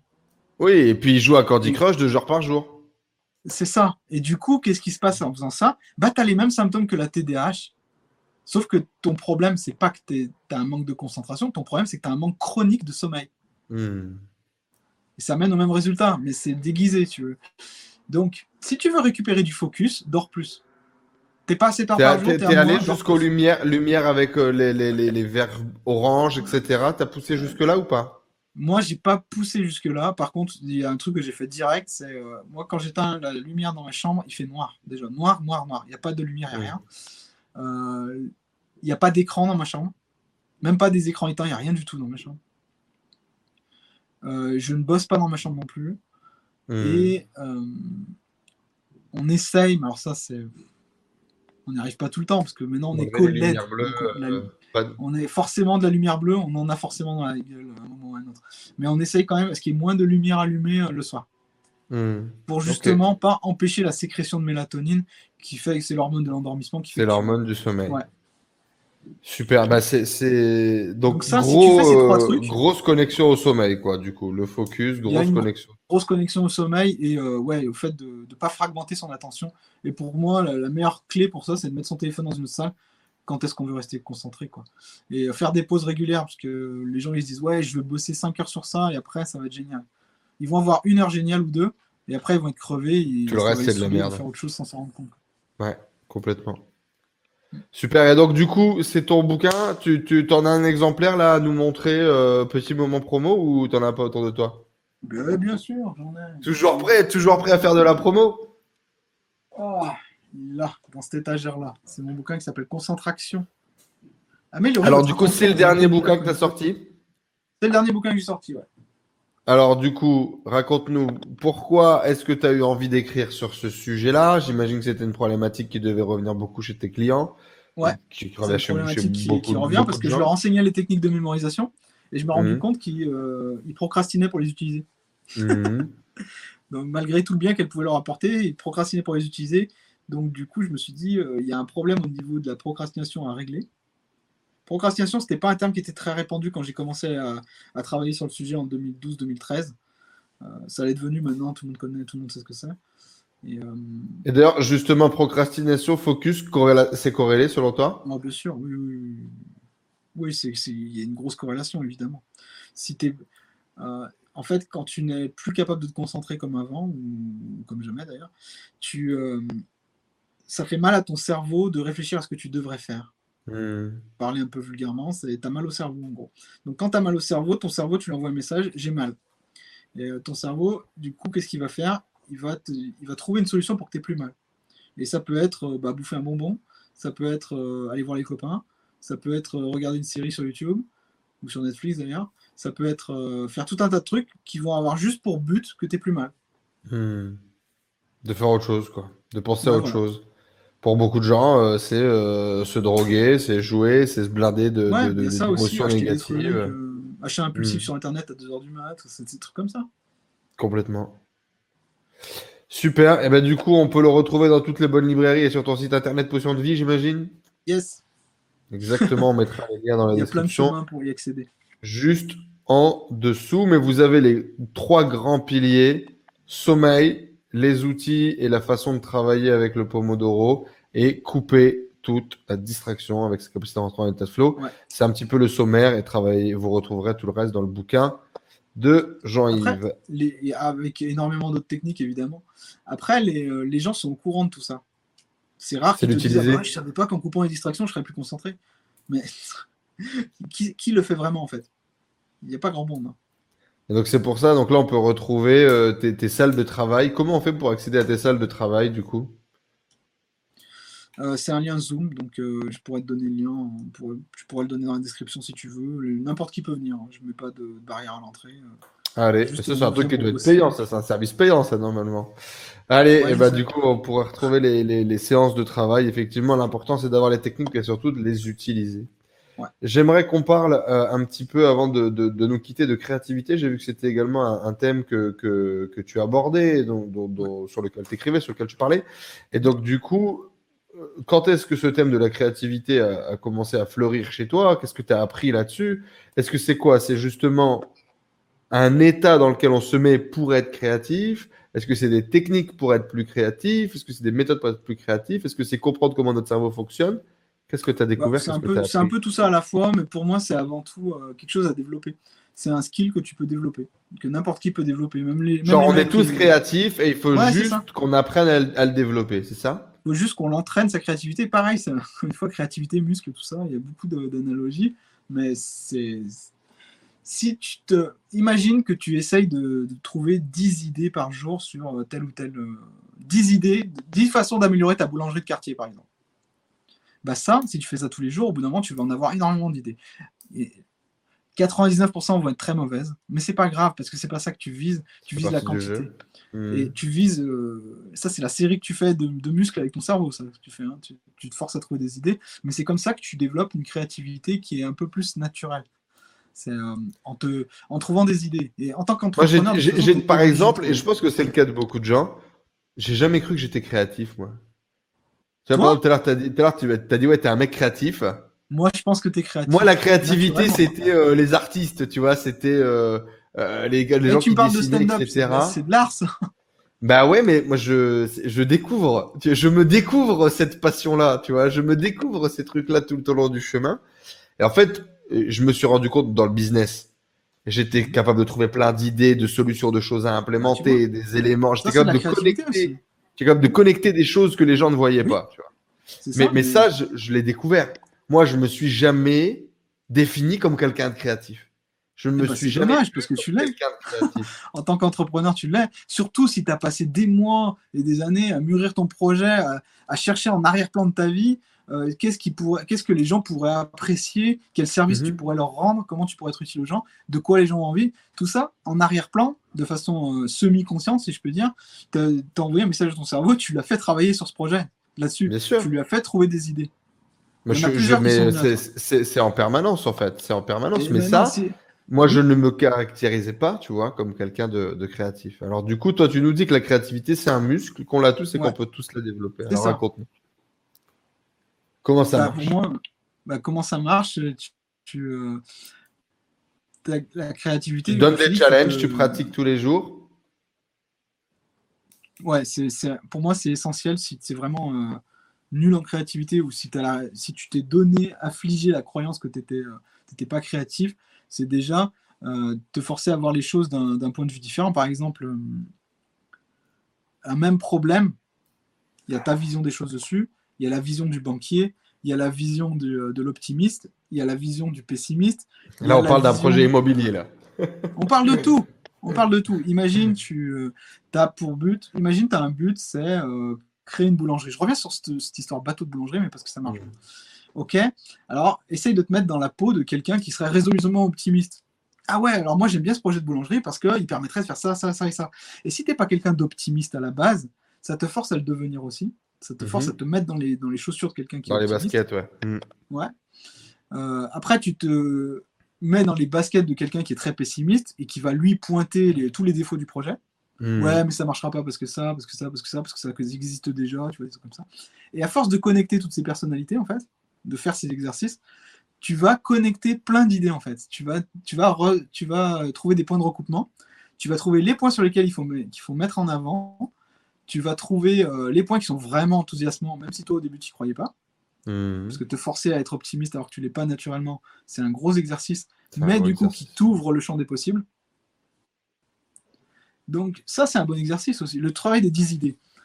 10 idées de, de, livres que tu pourrais écrire, 10 idées de titres de livres que tu pourrais écrire, 10 idées de livres que tu pourrais lire demain, 10 idées de films que tu pourrais regarder, 10, 10 idées de films, de scénarios de films que tu pourrais écrire, 10 idées d'entreprise que tu pourrais monter, 10 idées euh, de choses que tu pourrais améliorer dans cette plateforme que tu adores et que tu trouves qu'il n'y a aucun défaut. De se laisser brainstormer, quoi. De, de, de travailler ce brainstorming, de travailler la connexion d'idées, etc. Mais c'est pas euh, je me pose de 9h à 10h et j'essaye d'être créatif avec les autres gens qui, eux aussi, de 9h à 10h vont essayer de trouver des idées. Non, ça vient. Euh, c'est des papillons, il hein, faut les choper. D'accord. On avait euh, un, auteur très connu, euh, dont j'ai plus le nom bien évidemment, qui disait que la créativité, euh, tu l'obliges. Genre, j'écris 100 pages par jour, j'écris 2000 mots par jour, et, même s'il y a 90% de merde, au final, bah, j'ai écrit, et c'est là que, que vient le, génie. Il y a beaucoup d'auteurs de comédie aussi qui, qui parlent de ça, d'écrire des vannes tous les jours, que tu aies envie, que tu sois créatif, que tu aies des super idées ou pas t'écris et c'est pas grave. Ça, que ça c'est la, la, méthode Stephen King, ça. Hein. Hmm, Stephen King, exactement. Voilà, Stephen ça, le King préconise ça dans son excellent bouquin d'écriture. Euh, vous ne sortez pas tant que vous n'avez pas écrit tant de, tant de trucs que ça, tant de, hmm. pages, tant de, mots, etc. Donc euh, ouais, la, créativité, ça se force, ça se dresse, ça se, ça se développe en fait. Moi, je crois, je crois un peu en ça en fait dans tout, c'est-à-dire euh, le, par, par exemple, aujourd'hui, je suis arrivé là où j'en suis d'un point de vue financier d'un point de vue, d'un point de vue entrepreneuriat. Parce qu'à un moment donné, je me suis dit, euh, sur le volume, ça finira par marcher, tu vois. Et donc, je vais essayer jusqu'à temps de, euh, tu vois, je vais faire mon petit lot tous les jours. Et au bout d'un moment, je suis pas plus con qu'un autre. Il y en a bien un qui va fonctionner, tu vois. C'est vraiment ce que je me suis dit. Et selon toi, on pourrait appliquer le processus identique sur la. fait raison je pense que la plupart des gens essayent de trouver la bonne idée, euh, l'idée créative de ouf, tu sais, qui a jamais été faite, etc. Et à mon sens, c'est une erreur. Ouais. Ils devraient plus mettre leur focus sur le fait d'entraîner le muscle, justement, et de, générer beaucoup d'idées. Ils feront le tri après, c'est pas grave. Hmm. Euh, c'est pas grave que toutes les idées d'une journée aient été merdiques, c'est même. Euh, faut s'attendre à ça, même. Mais parmi toutes ces idées, ce flot d'idées interrompues, ininterrompues, il y en a une qui va rester. Il y en a une qui ne va pas partir aussi facilement que les autres c'est celle-ci sur laquelle il faut mettre son énergie. Alors du coup, c'est une bonne, euh, c'est une bonne transition parce que là, on est pratiquement dans, un coaching business. Euh, l'entrepreneuriat qui est arrivé à toi un peu, euh, tu avais une appétence, tu le disais, tu avais une envie, tu trouvais ça un peu sexy, etc.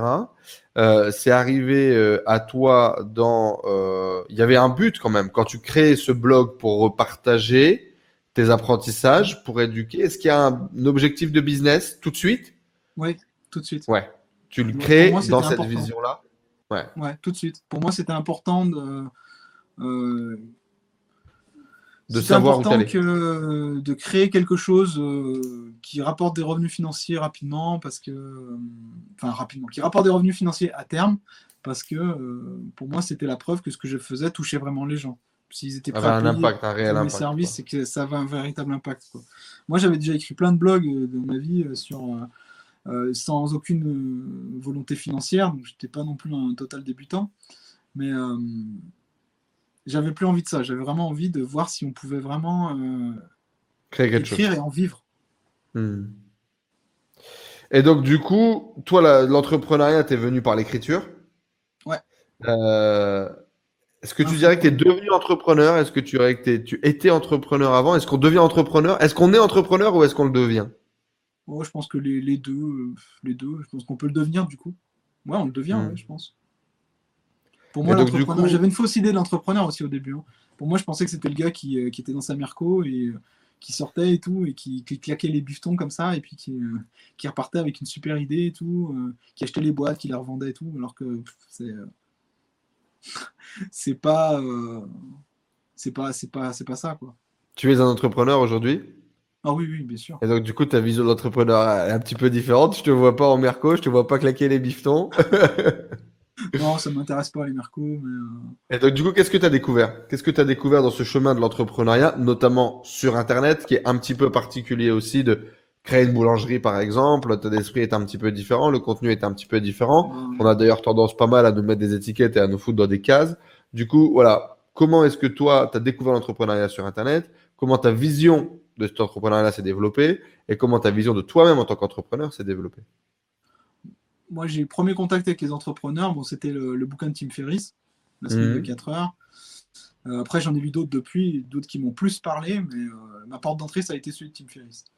Euh, ensuite, j'ai vu des gens en France qui, faisaient, qui voulaient faire un peu comme lui. Donc, il y avait Olivier Roland, il y avait Aurélien Macker, il y avait bah, les quatre, quoi, comme tu disais tout à l'heure. Euh, donc, ça, ça a été ma première rencontre, entre guillemets, avec des entrepreneurs. Avec des entrepreneurs que, à qui je pouvais parler vraiment, quoi. Mhm. Et après, à partir de là, euh, bah, c'est venu à moi, oui, mais euh, toujours, en fait, la seule chose qui guide ma création de contenu, tout mon, mon activité, c'est comment je rends service aux gens. À partir du, du moment où je réponds à cette question, euh, je suis entrepreneur, en fait. Si, si c'est ça qui drive mes activités, je suis entrepreneur, parce que ça veut dire que je vais pouvoir monétiser ce savoir, ces compétences ou ces services. Donc, je rends service aux gens, donc je suis entrepreneur.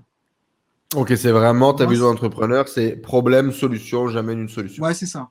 Donc c'est peut-être une Hmm. vision qui est. euh, je sais pas comment elle est en fait, cette vision. mais Ça moi, doit être une définition de base, hein, je pense, tout simplement. En Je tout cas, moi, je suis euh, vachement. euh, Bah, si vous pour moi, quelqu'un d'entrepreneur, euh, pour moi, on entreprend, on entreprend sa vie aussi.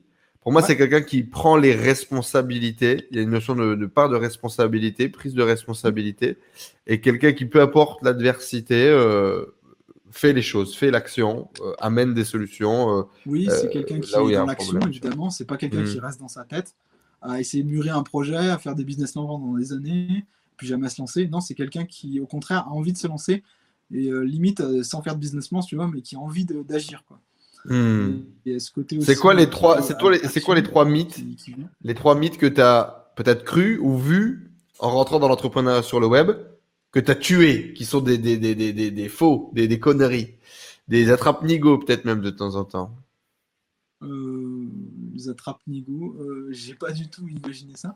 Euh, J'en sais à trois idées que tu as pu avoir sur le truc qui sont devenues fausses avec l'expérience, euh, que tu as découvert en, en coulisses, en back-office. Il y a pas mal de choses, il y a eu Ah, pas mal de désillusions euh, chez à moi. un sur moment, je me suis dit qu'il fallait absolument être dans le marketing pour, euh, pour réussir. Ok. Que si j'étais pas dans le marketing, c'était pas la peine. Parce que euh, bah voilà, euh, c'était des gens qui faisaient beaucoup d'argent, etc. Enfin, du moins qui semblaient faire beaucoup d'argent. Pardon. Et du coup, je m'étais dit, si t'es pas marketeur, t'es pas entrepreneur. Je je sais pas pourquoi j'ai fait cette connexion, mais je l'avais faite quoi. C'est une croyance que beaucoup de gens peuvent avoir euh, parce que Donc ça, euh, parce qu'ils font plus de bruit que les autres aussi. C'est un peu comme d'habitude. Ouais, c'est ça. quoi. Donc Mhm. euh, ça, je l'ai démoli. Euh, Qu'est-ce qu'il y a d'autre comme mythe? Que l'entrepreneur, c'est quelqu'un qui ne peut pas réussir. Enfin, c'est quelqu'un qui, je sais pas, qui, qui est chanceux, tu vois. Il- T'avais cette croyance-là, ouais. Coup de chance, Mhm. la bonne idée au bon moment. Ouais, ouais. Mhm. Donc, euh, bah, ça, je l'ai cassé aussi parce qu'en fait, euh, c'est pas une question de chance, c'est vraiment une question de d'exécution en fait. De travail, ouais. Des- Mhm. Ouais, les idées, tout le monde les a. Tout le monde les a, les idées. Et ce serait très présomptueux de croire que tu as une idée révolutionnaire et que personne n'a Hmm. eu avant toi. Je trouve que c'est très présomptueux de penser ça.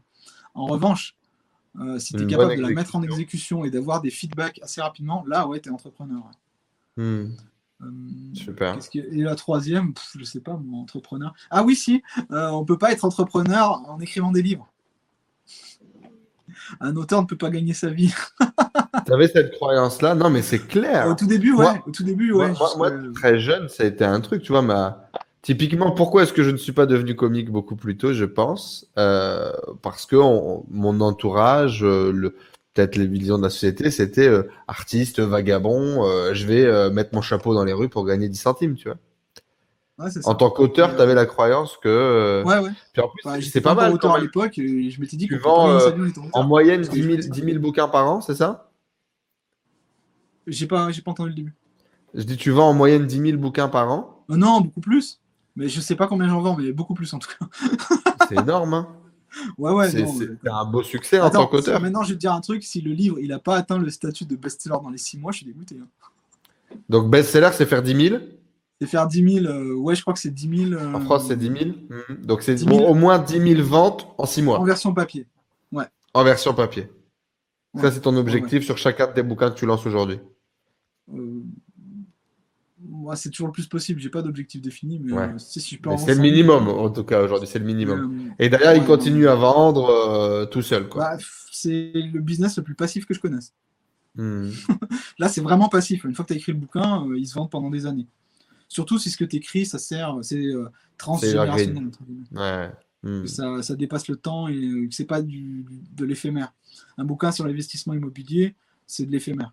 C'est forcément de l'éphémère. Les tendances vont changer, les lois Mhm. changent. euh, C'est de l'information qui n'est pas euh, exploitable. Et sur les méthodes de la mémorisation et le fonctionnement du cerveau, il y a des chances que ça dure un peu plus longtemps. Ah, le cerveau, euh, au moins 10 000 ans, quoi, avant que ça change. Mhm. J'ai le temps, quoi. Et donc ça, c'est une dernière belle croyance que tu as, que as cassée. C'est sympa ça. Yes. Et, et du coup, justement, euh, tu le disais, tu avais la croyance de devenir auteur et gagner sa vie grâce à ça, euh, ça allait euh, être compliqué, euh, voire, euh, voire impossible. Il y a aussi cette, ce qu'on dit, c'est que travailler avec une maison d'édition, bah, tu gagnes rien. Écrire un livre, c'est quasiment uniquement que pour la postérité ou pour l'ego ou pour le kiff, mais très rarement pour gagner de l'argent. Du coup, tu disais au début, tu t'es fait, tu t'as été auto-édité. Aujourd'hui, je pense que tu es lié à une maison d'édition. Raconte-nous un peu, du coup, un peu rapidement ton parcours d'auteur, les, les, les déconvenus, les problématiques. Bah, auteur auto-édité, quand tu crées une plateforme, au bout d'un moment, tu attires l'attention. Ouais. Si ça marche Et bien. en attirant. Si, ouais, ouais, si tu as une communauté, de toute façon, tu attires l'attention au bout d'un moment. Donc, euh, les maisons d'édition arrivent avec leur contrat. euh, tu signes ou tu signes pas. Mais euh, moi, ma stratégie, c'est d'abord de sortir mes bouquins en auto-édition pour les vendre euh, à ma base. Et après, quand le bouquin est déjà assez connu et bien connu de ma base, là, je propose le, le livre qui a déjà bien marché en fait aux maisons d'édition. Ça m'aide à avoir des plus grosses maisons d'édition en contrat et ça m'aide à. T'encaisses plus de bénéfices dans un premier temps, tu arrives déjà Ouais. avec une belle base de données et du coup, tu négocies un contrat plus intéressant. C'est ça. Et là, on Tu continues d'opérer comme ça aujourd'hui, tu sors des bouquins en auto-édition d'abord? Toujours, ouais. Ouais, parce Mhm. que les maisons d'édition sont incapables de, de s'aligner sur euh, les revenus que je peux dégager en, en auto-édition. En tout seul, bien sûr. En Mhm. revanche, là où elles ont leur, euh, leur utilité, là où ça m'apporte de, de la puissance, entre guillemets, c'est Librairie, euh, ça me visibilité. permet euh, de toucher énormément de gens que je n'aurais jamais touché sans. mhm. Donc dans la deuxième phase, quand tout le monde qui me connaît a acheté le bouquin, euh, maintenant il faut le vendre à tous ceux qui ne me connaissent pas. Et eux, ils font pas la gueule que du coup, euh, t'encaisses tout seul dans un premier temps? Ils sont OK avec ça? Si, si, si, si, mais comme ils sont pas, euh, pour l'instant ils sont pas capables de s'aligner, ben tant pis quoi. C'est pas pour ça qu'ils reviennent pas vers moi, hein, ils sont toujours, toujours revenus pour l'instant. Puis si s'ils reviennent pas, je veux dire c'est pas un drame parce que du coup je continue à, sortir mes bouquins et maintenant, euh, c'est plutôt les maisons d'édition qui viennent me voir que moi qui vais voir les maisons d'édition. J'ai jamais Combien fait de la bouquins, combien de bouquins aujourd'hui? Ça fait combien de bouquins que tu as écrit? 3, 4, 5, 6, 6, 6, je dirais. 6. J'ai du mal à, à garder le. C'est pas mal, hein? Entre les bouquins Kindle, les bouquins audio, les bouquins poche, les bouquins. Mais euh, six, six titres différents, je dirais. Ça commence déjà à faire une sacrée collection. Est-ce que tu imaginais ça? Non. Jean, Jean-Yves Ponce sur les bancs de l'école Bac Pro Commerce. Six bouquins, best, multi-best-seller. J'avais une copine qui m'avait dit quand j'étais à l'école que euh, toi, je te vois bien écrire un livre plus tard. C'est tout. c'est tout. Hein. Pourquoi? On sait pas. Il était en train de ah réparer sa mobilette. Elle lui a dit ça comme ça. On sait pas pourquoi. C'était euh, totalement mystérieux. Mais en même temps, bah, elle avait raison. Quoi. Donc, euh, c'est cool. Tu t'es imaginé à un moment donné, quand même, tu t'es visualisé faire ça? Ouais. Ouais, un moment quand même, ça m'a titillé. Quand tu travailles dans une bibliothèque, au bout d'un moment, tu t'y penses. Quoi. Ouais, tu te dis, bon, les bouquins, ça commence à être un peu ma vie. Euh, c'est peut-être j'en écris. Il y a peut-être un truc, quoi. Et après, bon, bah, il y a, y a, cette idée, puis il y a le fait de passer à l'action pour l'écrire, ça, c'est encore différent. Ça a été quoi les peurs?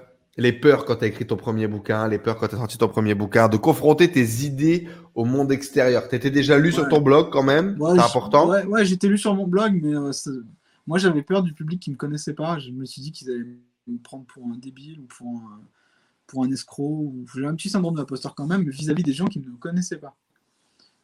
Ta famille, tes bah, proches Forcément. Euh, quand tu sors du bois. Ah, au début, je l'aurais caché. Avec cette position de, avec cette position d'expert. Ils savaient pas trop au début. J'ai bien gardé ça un petit peu caché. J'ai gardé ça jusqu'à ce que ça marche vraiment. Euh... T'avais peur de quoi? J'avais peur du jugement. J'avais peur de mais euh, enfin voilà. Pareil, imposteur, t'es qui pour écrire un livre, quoi, tu vois? Enfin, moi, j'ai pas fait un littéraire, j'ai fait un, commercial à la limite ou un administratif, mais pas un littéraire. Moi, j'ai absolument aucun bagage littéraire. Hein. Et comment ça s'est passé au final? Bon, ça s'est passé nickel, attends. Parce que j'écris pas des livres pour gagner des prix, j'écris des livres pour être lu et pour, euh, bah, pour toucher un maximum de gens. J'écrirai jamais un livre pour gagner le prix Goncourt, ça m'intéresse pas. C'est pas, hmm. pas, mon kiff. Et du coup, finalement, tu es un bon auteur? Tu t'es découvert un vrai talent?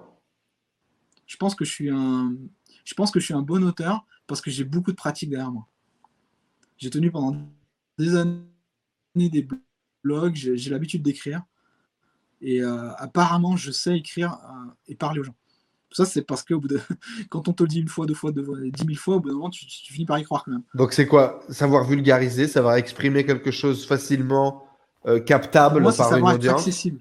Savoir être accessible, être compréhensible quand tu écris. Pas mettre de jargon, pas faire des phrases trop longues, mais en même temps des phrases où les mots sont très précis. Euh, être nuancé, euh, savoir mettre la dose d'humour au moment où il faut, savoir revenir sérieux, savoir faire peur et en même temps dédramatiser. Tout ça, c'est savoir jouer avec les émotions, mais c'est un peu un boulot de copywriter en fait. Bah oui, oui. Parce que chacune de tes phrases doit être du copywriting, tu vois. Chacune de tes phrases doit se terminer par un cliffhanger. c'est ça. Systématiquement. Ça, c'est le, le, Graal, en fait, l'idée. Eh bien, pour découvrir tous ces bouquins best-sellers, notamment le dernier sur le focus et la concentration, Jean-Yves Ponce dans toutes les bonnes librairies sur Internet, Potion de vie sur YouTube. Allez vous abonner, on mettra tous les liens autour. Merci beaucoup à toi. C'était un vrai plaisir d'avoir pu partager euh, sur tous ces sujets euh, ensemble aujourd'hui. Euh, creuser un petit peu sur mon manque de focus et, et, et, mon envie mouvante. moi, je serais très intéressé, franchement je sais pas si c'est quelque chose que tu as déjà proposé à ta communauté, mais euh, euh, justement l'écriture, comment est-ce que tu écris, ton processus d'écriture, etc. C'est typiquement le genre de truc, je, je, serais capable de te faire venir en masterclass pour ça, parce que c'est peut-être pas ce pourquoi tu es super connu aujourd'hui. Six bouquins, tu fais quasiment best-seller aujourd'hui à chaque sortie. À un moment donné, euh, il se passe quelque chose. Ah, tu as compris un schéma, tu as compris un mécanisme, il y a un truc que tu as maîtrisé. Quoi. Tout, ouais, c'est clair. Tout à l'heure, tu parlais de, de de ce projet, ben ça c'est un de mes projets, en 2021, je vais lancer une, euh, une offre pour, euh, pour ceux qui veulent écrire des livres et en vivre. Quoi. Parce que hmm. j'ai l'autorité pour le faire, j'ai suffisamment d'expérience dans tous les, à tous les niveaux de, du monde de l'édition, j'ai travaillé dans le monde de l'édition pendant euh, longtemps aussi, donc hmm. c'est une expertise que je peux proposer aux gens. Et puis, et puis tu prends du kiff à écrire. Clairement. C'est toujours, c'est toujours quelque chose, surtout. Parce que avoir envie d'écrire un bouquin, quelque chose. Commencer à écrire un bouquin, c'est quelque chose d'autre. Et puis après, en écrire, en écrire tous les ans et, trouver le truc, c'est particulier. Je suis assez d'accord avec toi. Tout le monde devrait avoir un bouquin. Le mien est juste là. Il faut que je le fasse rééditer. Millionnaire Mindset. C'était un peu un bouquin autobiographique dans lequel j'ai partagé l'intégralité de mes des, trucs qui ont changé ma vie. d'un point de vue développement personnel, un peu d'histoire de storytelling, de trucs qui se sont arrivés dans mon parcours. Le problème, c'est que c'était une première expérience. J'ai été très mauvais euh, sur euh, l'écriture. Je me suis entouré des mauvaises personnes. J'ai payé trois personnes pour m'aider à écrire, c'était nul. J'ai payé deux personnes pour relire et corriger les fautes d'orthographe, c'est nul. Euh, voilà, c'est les premières erreurs. Du coup, beaucoup de déceptions. J'ai jamais eu le courage de le reprendre, de le refinaliser une belle version. Ça arrivera certainement un jour. Mais euh, ouais, je me suis mis aussi sur ce truc. C'est intéressant aussi d'un point de vue développement personnel où tu te confrontes à beaucoup de choses. C'est clair. Beaucoup de peurs, beaucoup de croyances, beaucoup de trucs, beaucoup de machins. Et euh, c'est une belle aventure que je vous recommande tous de vivre. Donc, euh, moi, si t'es chaud, je t'invite. On fait une masterclass euh, dans la tribu euh, pour euh, apprendre à écrire, partager un peu tes trucs. Et puis, s'il sort un produit, allez voir parce que je pense vraiment que ça vaut le coup. Et si vous voulez chercher à créer quelque chose, vaut mieux le faire avec quelqu'un qui sait le faire et qui le fait au quotidien. Merci beaucoup, Jean-Yves. C'était un vrai plaisir. au plaisir d'un prochain contenu, d'un prochain passage sur des thématiques diverses et variées, du coup. Et puis, passe une bonne journée. Avec plaisir. Bonne journée également. Salut, salut. Salut tout le monde. Salut Jean-Yves.